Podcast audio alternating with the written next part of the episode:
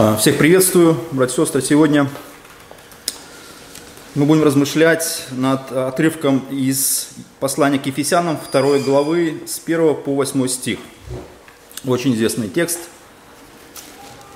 А, Павел объясняет а, то, благодаря чему мы имеем спасение. С первого стиха он говорит следующее. «И вас, то есть всех, кто был в грехе, в неверии, мертвых по преступлениям и грехам вашим, в которых вы некогда жили по обычаю мира сего, по воле князя, господствующего в воздухе, духа, действующего ныне в сынах противления, между которыми и мы все жили некогда по нашим плотским похотям, исполняя желания плоти и помыслов, и были по природе чадами гнева, как и прочие.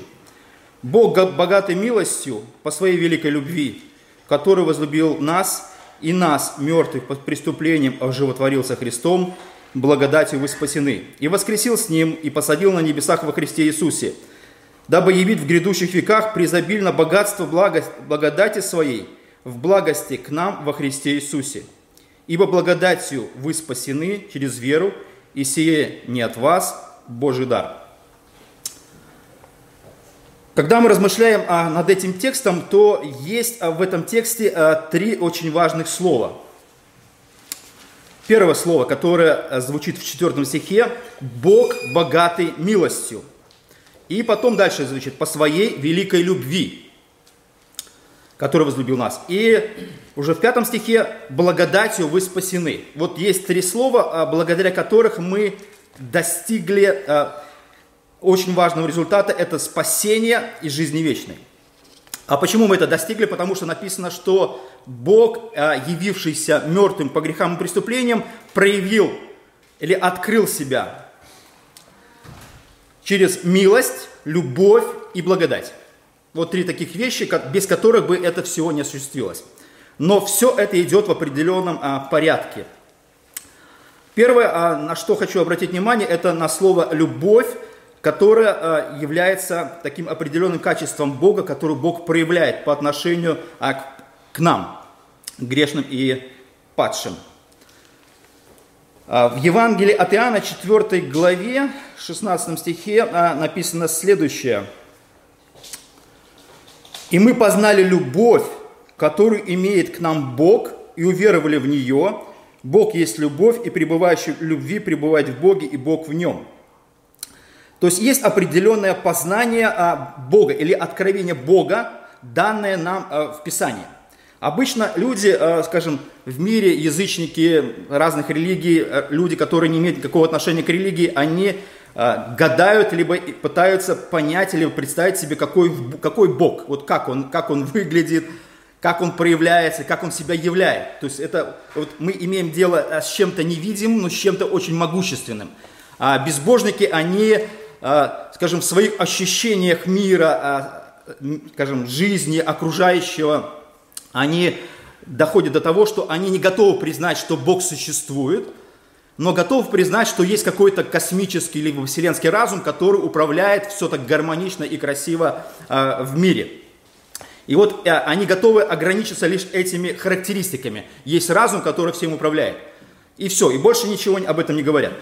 Когда же мы читаем о, о Писание, то мы видим, что в Писании открывается определенная характеристика, очень важная характеристика Бога, которая открывается нам э, во Христе. Написано, что, э, которую имеем от Бога э, и уверовали в нее, то есть в любовь. Бог есть любовь, и пребывающий в любви пребывает в Боге, и Бог в нем. А, и есть такой вот очень важный термин, который используется в этом послании. Бог есть любовь. Здесь не сказано, что Бог любящий, Бог будет любить, а, там, знаете, вот какое-то такое прилагательное. Здесь а, есть только характеристика Бога как а, существительного.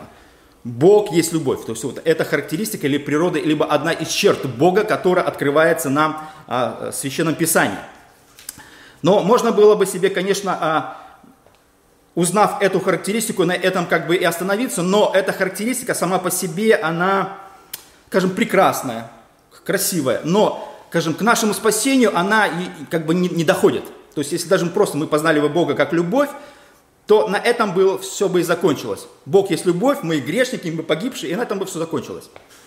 Но когда мы смотрим в Писание, то э, Павел объясняет, что Бог э, имеет, кроме э, характеристик э, любви, он еще имеет одну тоже очень важную характеристику, которая уходит, уходит из любви. То есть есть такие вещи, которые обязательно движутся. Они достигают определенной цели. И вот Бог открывает себя а еще, кроме любви, Бог открывает себя еще и в милости. Написано 4 стих. Бог богатый милостью. А что это такое? Чем тогда милость отличается от любви? От любви? То есть а, у Бога есть а, еще в результате, скажем, а, открытия себя, а, чувства, которые мы познаем, что Бог испытывает а, чувства по отношению к нам, когда мы пребываем грешниками по своим грехам и преступлениям. Если бы среди нас был какой-то нуждающий человек, и мы бы просто любили его, то э, это было бы просто любовь. Но э, мы понимаем, что милость это что-то такое, нечто другое, отличающееся от любви. Это значит, когда кто-то сочувствует нам в нашем каком-то там переживании, горе, какой-то скорби, и мы, э, из, скажем, э, мы находимся, например, в этой ситуации, и кто-то к нам испытывает это, это сочувствие – кто-то готов как-то морально даже поддержать нас а, в этих переживаниях. И при этом он а, являет к нам вот эту милость. У него чувства направлены на, а, скажем, на такое вот сострадание. Это есть такое вот, скажем, открытие определенной черты, когда мы показываем собственную человечность. Либо какое-то, вот, знаете, такую грань, которая э, показывает, скажем, широту нашего характера или широту того, кто милует. Поэтому, если бы просто э, Бог был к нам любящим, но не был бы, например, милостивым, то тогда в итоге бы просто Бог бы любил, но эта любовь не достигла бы окончательного а, состояния нашего спасения.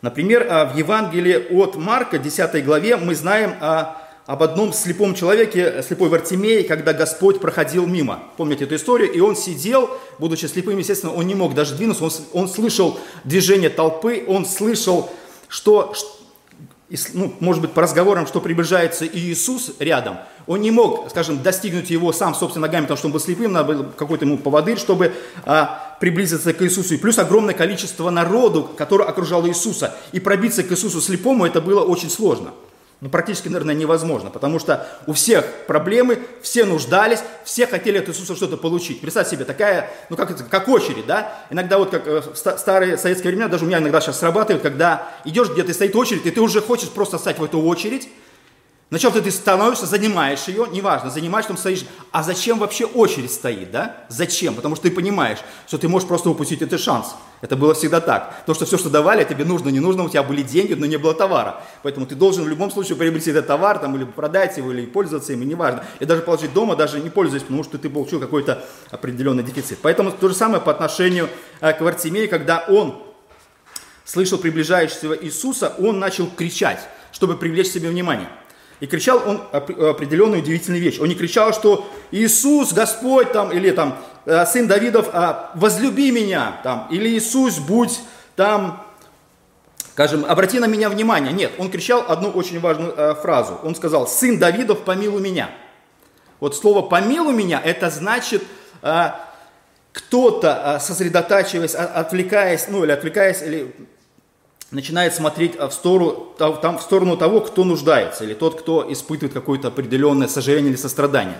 Вот то же самое а, этот Вартимей пытался обратить внимание Иисуса на себя. То есть он кричал, так кричал, даже пытались его, типа, замолчи, не надо, он кричал, и этим привлек внимание Иисуса. И Иисус, когда обратил на него внимание, вот э, любовь Иисуса, обращенное внимание на этого нуждающегося слепое, слепого, она выразилась, а, скажем, он правильно сформулировал, в милости. И вот когда Иисус увидел нуждающегося, который, скажем, эм, нуждается в милости или в помощи какой-то, он, а, скажем, тогда Иисус спросил, а что ты хочешь? Вот после того, когда Иисус только увидел, что тот нуждается, этот нуждающий должен был сформулировать то, что он хочет. Он мог просить буквально все, что у Иисуса полцарства, все что угодно, но, естественно, как слепой он был, он нуждался а, в том, чтобы видеть. Поэтому, когда Иисус к этому нуждающимся проявляет а, его любовь, а, переходит в состояние милости, то потом эта, эта милость переходит в состояние благодати. Вот эта благодать, это уже окончательная фаза любви, когда она начинает активно действовать, она начинает, скажем, проявляться в каком-то определенном результате. А, в жизни э, этого Вартимея это благодать или милость и любовь все вместе. Любовь, милость и благодать, она выразилась в том, что он стал а, видеть. Поэтому, когда мы читаем в послании к Ефесянам, что Бог богатой милостью по своей великой любви, который возлюбил нас, нас, мертвых по преступлениям. То есть а, мы, вот как этот слепой, нуждающийся в Артемей, будучи грешниками, нуждались в том, чтобы кто-то проявил к нам все эти чувства и любовь, а, и милость, и благодать. Поэтому, когда мы смотрим на, на Писание, то оно очень, скажем так, э, четко выражено. И э, когда мы смотрим на то, что э, то, что Бог являет к нам, то мы видим, что конечная, как бы вот эта фаза или конечное проявление божественного, божественной любви, она выражена вот в, этих, скажем, удивительных проявлениях. Поэтому, когда мы смотрим на, на Бога, и Бог, являющийся нам, то Он являет нас в определенной, вот, в определенном, скажем, э, последовательности. И тогда мы задаем вопрос, естественно, что тогда после милости? После милости, как я говорил, является к нам благодать. Мы, а, скажем, спасены лишь потому, что эта благодать явилась к нам очень практично. То есть это не то, что просто это было задекларировано, либо какой-то тезис был прозвучал, и он просто сам по себе остается вот таким висеть в воздухе, не имеющий какого-то окончательной фазы. Нет, благодать это то, что, скажем, очень практично – она это, скажем, это то, что, скажем, являет определенный результат. Когда Бог являет результат, то это, скажем, проявляется в том, что Он э, заботится о этом грешном, погибающемся, погибающем человеке, который нуждается вот в этих всех проявлениях Бога по отношению к нам. Поэтому, когда мы смотрим на Ветхий Завет, то в Ветхом Завете э, очень много сказано о милости Бога. Когда мы смотрим на Новый Завет – там очень много сказано о благодати. Вот благодать, благодать, благодать. Вот благодать, она начинает, скажем, открываться с полной силы, когда Иисус приходит на землю. А, а Иисус приходит на землю, это вот, скажем, высшая, э, скажем, любовь, высшая божественная милость и благодать, явившаяся нам во Христе. Вот во Христе явившаяся благодать, это есть вот вся, вот все совершенство, которое могло нам э, явиться. Поэтому благодать непосредственно в Новом Завете связана с Иисусом. Это, вот, это и есть высшая божественная любовь, проявленная в Иисусе. И это называется благодать. Вот все, все по-другому ты не скажешь. Потому что все через Иисуса. Прощение грехов, жизнь вечная, надежда на будущее, на, там, прощение прошлого, все это связано непосредственно со смертью э, Иисуса. По-другому никак не может быть. Рождение свыше. Например, э, э, в том же первом послании Иоанна Иоанн говорит, всякий верующий, что Иисус есть Христос, от Бога рожден. Вопрос, чтобы родиться свыше, во что нужно верить, чтобы это сработало? В Иисуса. Вот э, Иисус и является, скажем, вот этим а, фундаментальным а, проявлением Бога в том, чтобы ты веришь непосредственно в Иисуса, и тогда у тебя есть и прощение грехов, и рождение свыше, и жизнь вечная. Все непосредственно только в личность одного человека. Вот личность одного человека есть доктрина – или есть э, высшее, э, скажем, проявление Бога по отношению к нам. Поэтому, когда мы смотрим на, на Новый Завет, то слово «благодать», она, скажем, очень много раз э, выражена и подчеркнута, подчеркнута по отношению к грешному падшему человеку. Поэтому, когда э, любовь была бы, например, просто сентиментальная, не выражена в чем-то, то тогда это бы не было бы для нас столько существенно, и мы не поняли бы, э, что такое Божья любовь. Но, когда мы читаем послание в том же Римляне, написано, что Бог доказывает к нам свою любовь, когда Иисус за нас умирает. То есть а, тогда это очень понятно, тогда это очень выражено, тогда это очень практично. И тогда даже плоской человек может оценить то, что сделал Бог по отношению к нам. Поэтому, а, поэтому все вот эти проявления Божьей любви и Божьей милости, оно должно расшириться до состояния благодати – вот благодать – это высшее выражение Бога по отношению к нам. И когда а, человек сталкивается с благодатью, то, естественно, он может, скажем, как-то вот со, со временем изначально, скажем, быть впечатлен тем, что Бог вот явил к нему все, все это. Естественно, мы впечатляемся, что Бог обратил на нас внимание, Бог возлюбил, потом Бог являет, скажем, свое сочувствие, либо Он проявляет такое вот сострадание по отношению к нашему греховному положению, а потом, когда мы узнаем, что Бог еще и отдает Иисуса ради нас, жертвуя самым дорогим, что у Него есть, то тогда это нас впечатляет очень сильно – Поэтому, когда мы смотрим на Бога, явившую благодать, то мы можем как бы сформулировать, что такое благодать. То есть благодать – это не что иное, как великая Божья любовь или великая Божья работа, безвозмездно совершенная, без всяких ограничений по отношению к грешнику. То есть нет никаких у Бога а, ограничений, либо препятствий, чтобы достигнуть своей цели –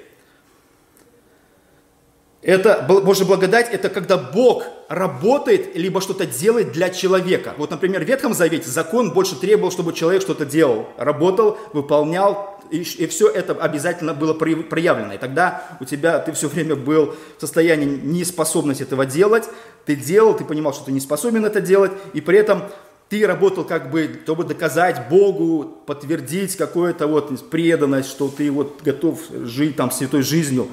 Но, когда мы сталкиваемся с благодатью, это совершенно обратное или противоположное по отношению к закону. Бог делающий, либо работающий для нас. Бог совершающий что-то для нас. Он не требует, чтобы мы что-то делали. Вот и самое интересное, что люди не могут понять э, э, это, это, этой характеристики. Они думают, что они должны что-то сделать по отношению к Богу, чтобы Бог проявил к ним благодать. И это самая проблема всегда является для грешников. Поэтому первое, о чем мы сегодня будем говорить, о первой характеристике благодати, это когда благодать не связана с человеческими проступками либо грехами. Вот никак. Мы иногда думаем, что это совершенно не так. Я когда-то так думал. Поэтому первая характеристика Божьей благодати заключается в том, что она не связана с человеческими грехами, либо проступками, что а, благодать в любом случае она будет явлена грешнику независимо от количества либо состояния грешника. Вот то, что мы прочитали, и вас мертвых по преступлениям и грехам, что вы жили некогда по обычаю мира сего, по воле князя господствующего воздуха, есть вечный страх противления. Вы жили некогда по плоским походям, исполняя желания плоти и помыслов, и были по природе, по, по природе чадами гнева, как и прочие. Вот можно сказать, что худшего может быть в этой характеристике? Человек упал до крайней степени. Он был таким греховным, он практиковал грех, он, он был привязан к своему хозяину, это э, князю, к дьяволу, и при этом он испытывал а, плотские удовольствия, грехи, желания плоти, и все было связано с, плотью, и с грехами и помыслами человека. Все, это вот смысл жизни сейчас человека, любого, кто находится вне Бога, вне Христа. И когда такой человек с такими помыслами, с таким состоянием вот греховным, мерзким переходит к Богу, естественно, он начинает а, думать точно так же по-плотскому. Он не может переключиться на то, что а, ему не нужно ничего сделать для того, чтобы благодать к нему явилась или чтобы благодать к нему пришла а, в практичной форме. И, и в любом состоянии, каком бы человек ни находился, человек пытается все равно ставить какие-то заборы Богу, в своем разуме, для других людей, чтобы нет, ты не можешь приблизиться, потому что у тебя еще нет этого этого. Или ты пока ты не справишь это это. Речь об этом вообще не идет. Поэтому Божья а, благодать, она не может уменьшиться тогда, когда увеличатся человеческие грехи, человеческие проступки. Наоборот, а, она скажем, умножается, и она преизобилует, когда, наоборот, когда она а, является.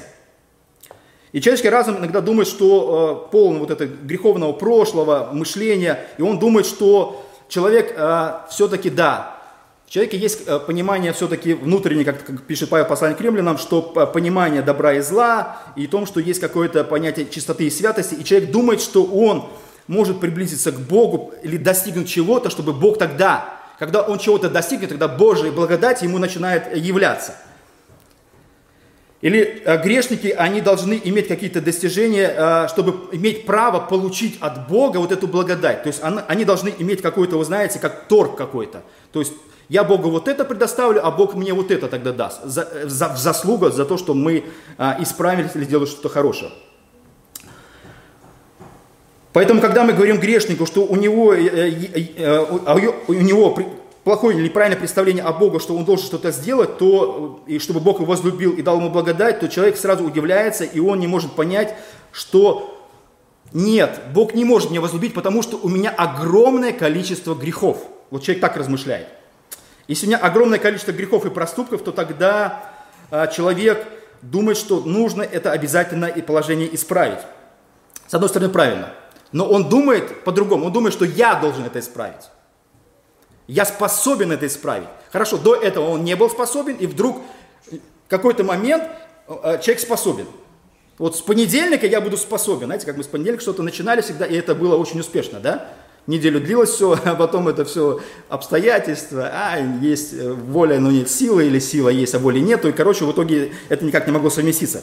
Поэтому человек не может понять этой абсолютной истины они, человек думает, что все-таки он э, должен усовершенствоваться. И тогда, когда он усовершенствует, он открывает возможность для благодати, для Бога максимально действовать, вот как бы создавая такую почву. Я сейчас подготовлю эту очень успешную почву, я сейчас исправлюсь, я сейчас э, изменюсь, и э, и у меня будет меньше проступков, и тогда уже точно Бог оценит, что вот я хоть что-то сделал. Я вот как-то даже начал этот процесс а, совершенствования. Но он не понимает, что это не связано абсолютно с благодатью. Это человеческая благодать, изобретенная человеческим греховным разумом. Это то же самое, как похоже на бедность, когда э, есть э, бедный человек, э, и он понимает, или нищий человек, нищий сидящий где-то на улице, он понимает собственную нищету, бедность, и когда он а, просит а, по отношению к себе милости и что мы дали ему вот э, в виде какой-то там деньги, там продукты, все что угодно, он, когда мы ему это даем, он это воспринимает с благодарностью, говорит спасибо или там, или как-то отзывается. Почему? Потому что он понимает, что он сидит на улице, он нуждается, если он этого не сделает или он не осознает собственную нужду э, в том, чтобы кто-то ему оказал вот эту милость и благодать, он тогда ничего не получит. Ему нужно сесть и нужно просить, ему нужно осознать этот момент.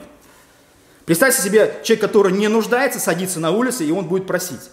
Но, во-первых, человек так не будет делать, потому что он не нуждается. А во-вторых, когда этому внутри успешному, богатому человеку будут давать всякие там, знаете, копейки, то тогда он будет воспринимать это не как, не как благодарность, а как оскорбление.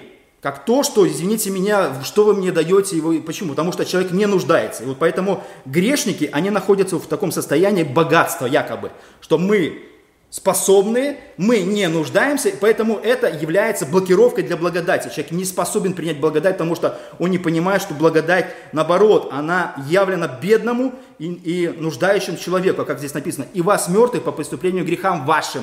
И потом дальше написано, что благодатью вы спасены.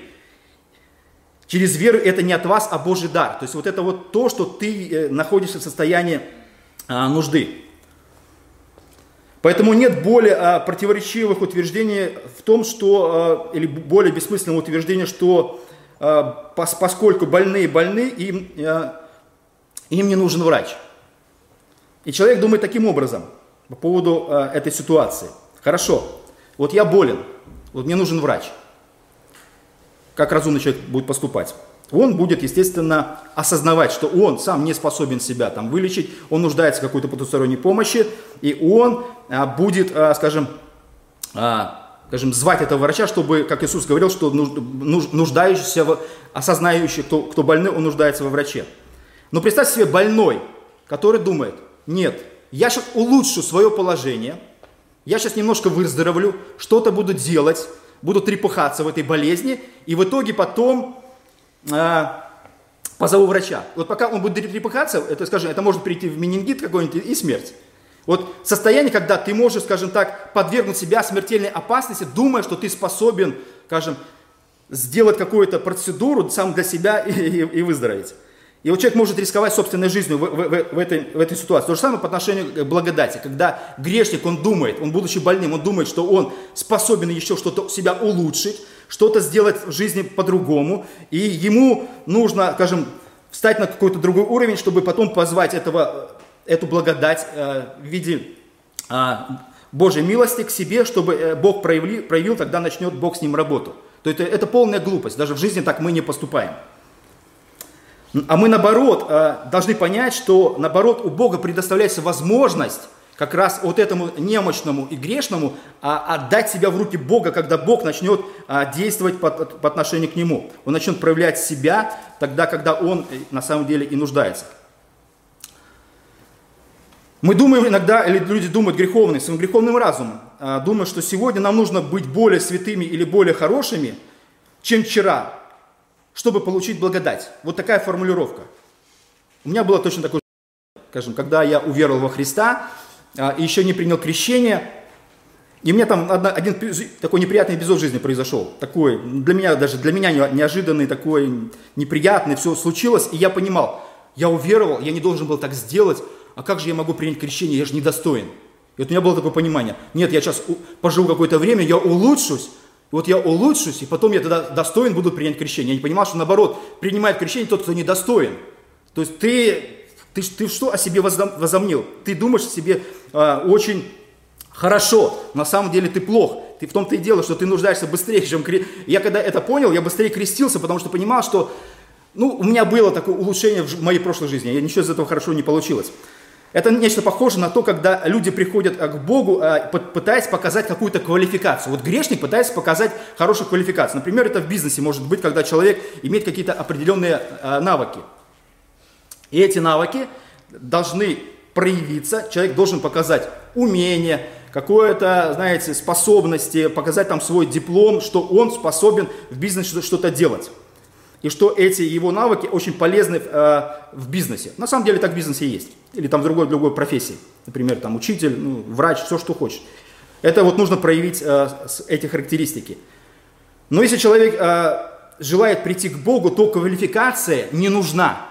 Вот человек думает, что нужна квалификация. А у, а у грешника какая может быть квалификация? Что я покажу свои навыки, я улучшусь, я сделаю что-то более такое весомое, и Бог это оценит, и Бог возьмет меня как бы на работу. Как бы Бог тогда начнет проявлять ко мне благодать.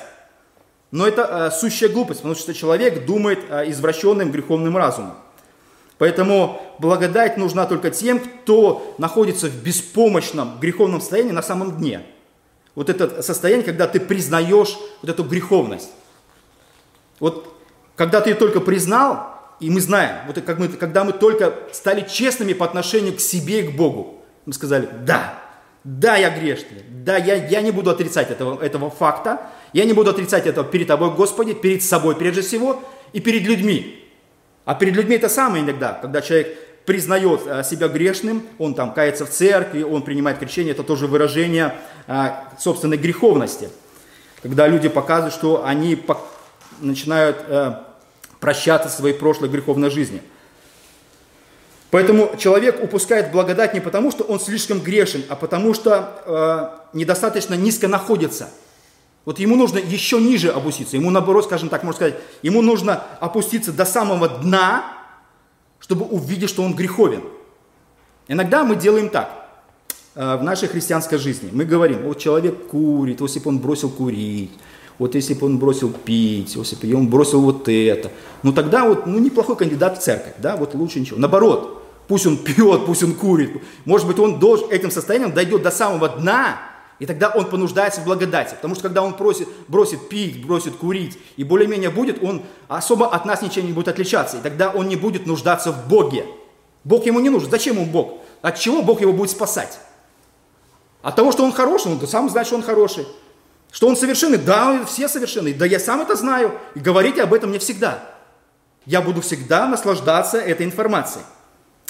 Поэтому, когда читаем послание к римлянам, 5 главу, 20 стих, написано следующее – когда же умножился грех, стала преизобиловать благодать. Когда умножился грех, что сделал грех? Он не стал, грех не стал уменьшаться. Он стал преизобиловать.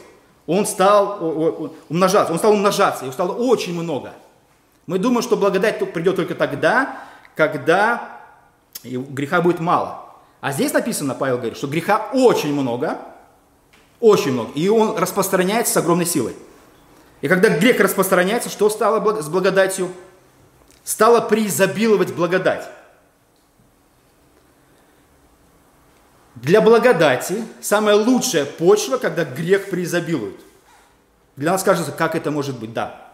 Потому что когда греха нет, благодать не нужна. Нету нуждающегося, нету погибающего, нету того, кто грешащий. Когда грех умножается, благодать делает вот так. Ну все, теперь моя работа. Преизобиловать, это значит, знаете, что такое слово преизобиловать? Это значит, когда ее больше, чем, чем грехов. Она покрывает грехи. Ее столько много, что гораздо больше, чем грехов. Она покрывает все грехи. Она просто преизобилует. Она в оригинале, это может перевести как э, переливается через край.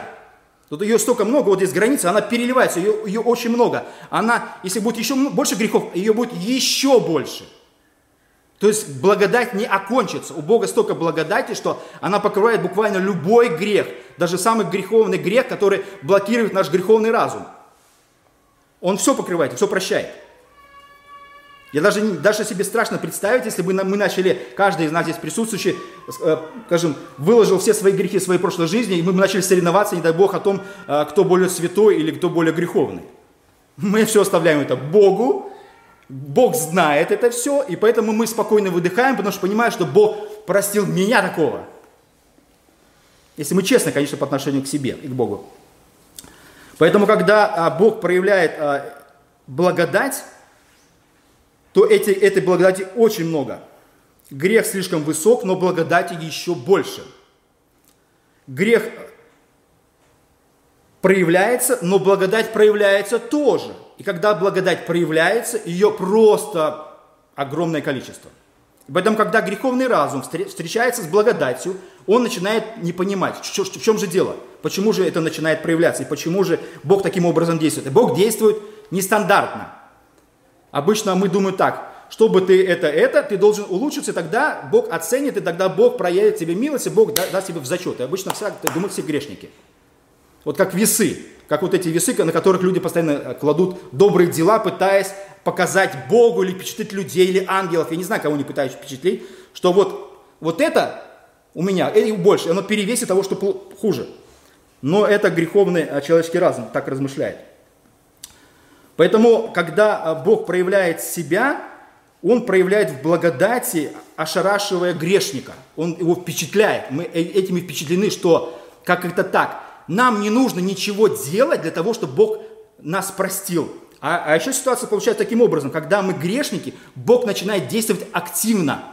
Он приходит и начинает разбираться, не мы разбираться начинаем. Мы обычно думаем, что мы должны разбираться собственными грехами. Ну, это греховный наш разум. Бог разбирается с нашими грехами. Бог разбирается с, послед... с греховными последствиями нашей жизни, с нашим падшим положением, состоянием смерти и, мер... и мертвости. Бог со всем этим разбирается, не мы с этим разбираемся. Бог, придя в виде Христа на землю, умерев и воскреснув, он, эта благодать, она начинает активно работать, уничтожая, прощая, покрывая наше темное прошлое, возрождая нас к новой жизни и делая нас достойными э, жизни в Боге. Поэтому проблема заключается лишь в том, когда мы не понимаем, что Бог от нас хочет – вот иногда, вот иногда мы просто не коннектимся, мы не можем понять, а, зачем же тогда все это Бог делает по отношению к нам. Поэтому, когда мы грешим, или грешили раньше, то Бог, наоборот, активно проявлял эту благодать. Она очень практична, она очень действенна. Она не может остановиться, чтобы не достигнуть состояния, когда этот грешник, как написано здесь, этот грешник, он ожитворен со Христом. Эта благодать его спасла. Это, это благодать э, посадила его, на небеса. Эта благодать не просто его спасла, она взяла его за уши, эту благодать, и посадила на небесах во Христе. Мы сейчас находимся во Христе. Мы одновременно и здесь, и там. Это, это божественное откровение по отношению к Богу и к нам. Поэтому независимо от того, у нас маленькие грехи, большие грехи наши прошлое, Бог на этом не останавливается и не ограничивается – Бог разбирается и с такими грехами, и с такими грехами. Поэтому, когда мы сталкиваемся с благодатью, или грешник сталкивается с благодатью, поэтому он должен лишь понять, как эта благодать действует. Поэтому пусть Бог благословит нас, чтобы мы радовались этой благодати, наслаждались и благодарили Бога за то, что она была к нам явлена. Аминь.